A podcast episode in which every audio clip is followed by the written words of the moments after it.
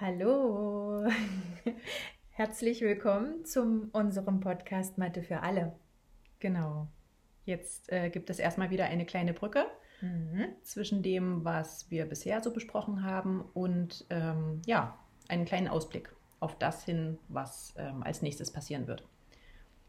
Ja, und da wollen wir euch mit, ähm, ja, besser gesagt, wir wollen mit euch nochmal einen kleinen Rückblick machen, eine kleine Reise in die Vergangenheit vornehmen und schauen, was ist denn schon alles passiert, was habt ihr alles schon gehört.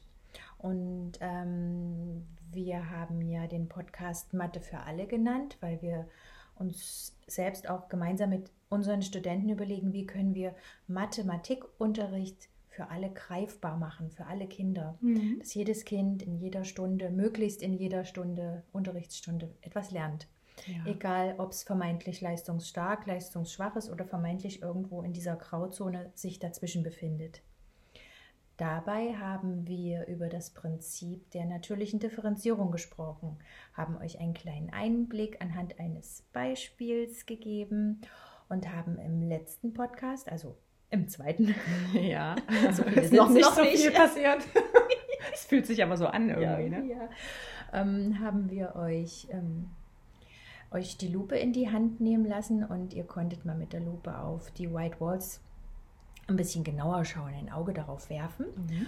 Und da haben wir mit euch die Vernetzung der Darstellungsformen gesprochen ähm, als Werkzeug für Verständnis, für Verstehen, mhm. für das Entdecken von Lösungswegen und aber auch um miteinander genau. ins Gespräch zu kommen. Dafür ist das ganz, ganz wichtig für diese verschiedenen Ebenen. Ne?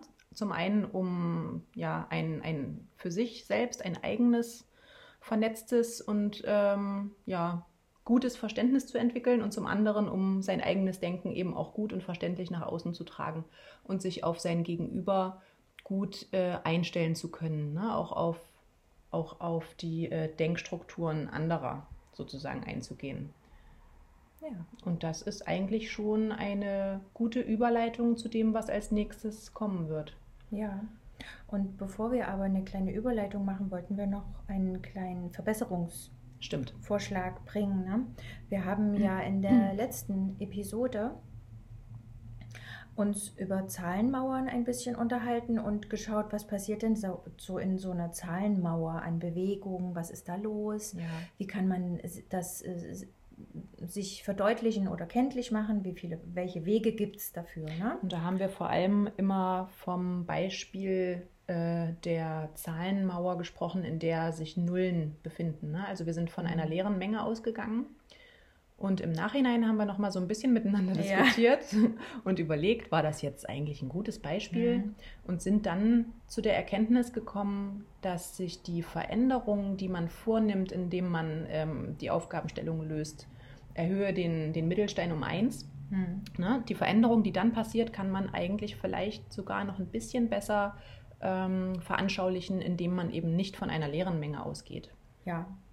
Also nicht mit ja. Nullen startet, sondern hm. da tatsächlich eben auch schon ähm, ja, ja. eine Menge drin stehen hat. Und ne? äh, deshalb haben wir auch äh, das Stadtbild für die zweite Episode nochmal angepasst und haben eben die roten ähm, Plättchen, die sozusagen die Veränderung mhm. darstellen, äh, zu blauen Plättchen hinzufügen lassen. Ne? Also es sind, es war also schon, es war eben keine Länge, leere Menge in ja. den einzelnen Steinen, damit genau. ihr euch das einfach ein bisschen besser noch vorstellen könnt. Wobei im Sinne der natürlichen Differenzierung es natürlich passieren könnte, dass es Kinder gibt, die eben ihre Zahlenmauer so ausfüllen und sagen, okay, ich nehme den Ausgangspunkt 0 mhm. dann ist es okay. Ja. Ne? Aber um das jetzt mal ein bisschen zu erklären und zu veranschaulichen, haben wir im Nachhinein gedacht, ähm, hat sich vielleicht doch nicht so gut geeignet. Ja, aber das sind so unsere Meinungen. Wär ja. es wäre natürlich schön, wenn jetzt hier noch ein paar von euch sitzen würden, die da auch ihre eigene Meinung ja. noch zu sagen würden. Ich genau. glaube, das wäre nochmal sehr spannend.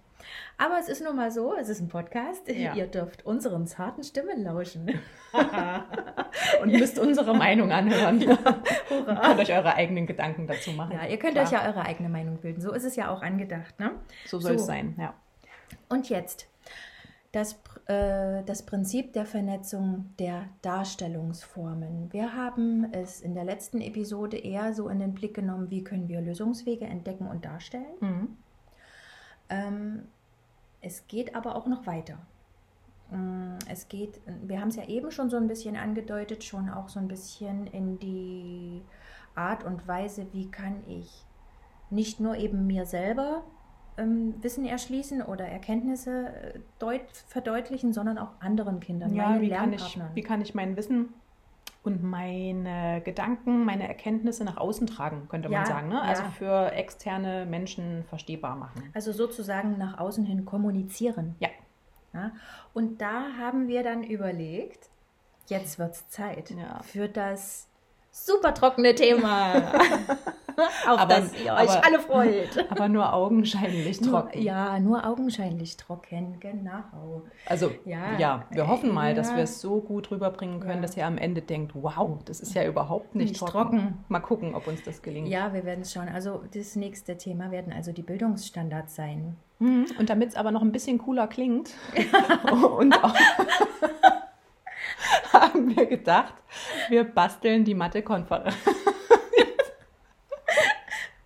Wir basteln die Mathe-Konferenz noch rein. Ja. Nee, das hat aber wirklich tatsächlich auch einen Ja. tiefgründigeren Sinn. Das war Ja. jetzt ein blöder Witz. Wir kichern, wir kichern hier so rum, ne? Aber äh, ja, es soll ja ernst bleiben. Also wir versuchen euch, ähm, also im nächsten Podcast, ähm, die, die Mathe-Konferenz ähm, am Beispiel der Bildungsstandards mal so ein bisschen damit zu vernetzen und zu Ja. gucken, warum ist denn das so eine tolle Unterrichtsmethode? Beziehungsweise, genau, zu zeigen, ähm, inwiefern eignet sich eben so eine Methode Mhm. ja, der Mathe-Konferenz als ähm, ja, kooperative Lernform Ja. ähm, besonders gut, um die Bildungsstandards umzusetzen, beziehungsweise um die Kompetenzen ähm, bei den Kindern zu entwickeln, zu um die es fördern. geht in den Bildungsstandards. Genau. Ne? So, und dann hoffen wir, dass ihr nicht einschlaft bei unserer dritten Folge. Nein. Nein, ihr schlaft nicht ein. Ihr hört bis zum Ende zu. Es lohnt sich Nein. wirklich. Gebt uns Ja, eine Chance und hört mal uns kurz rein. Wir versuchen es. Ja? Okay, Gut. also bis später.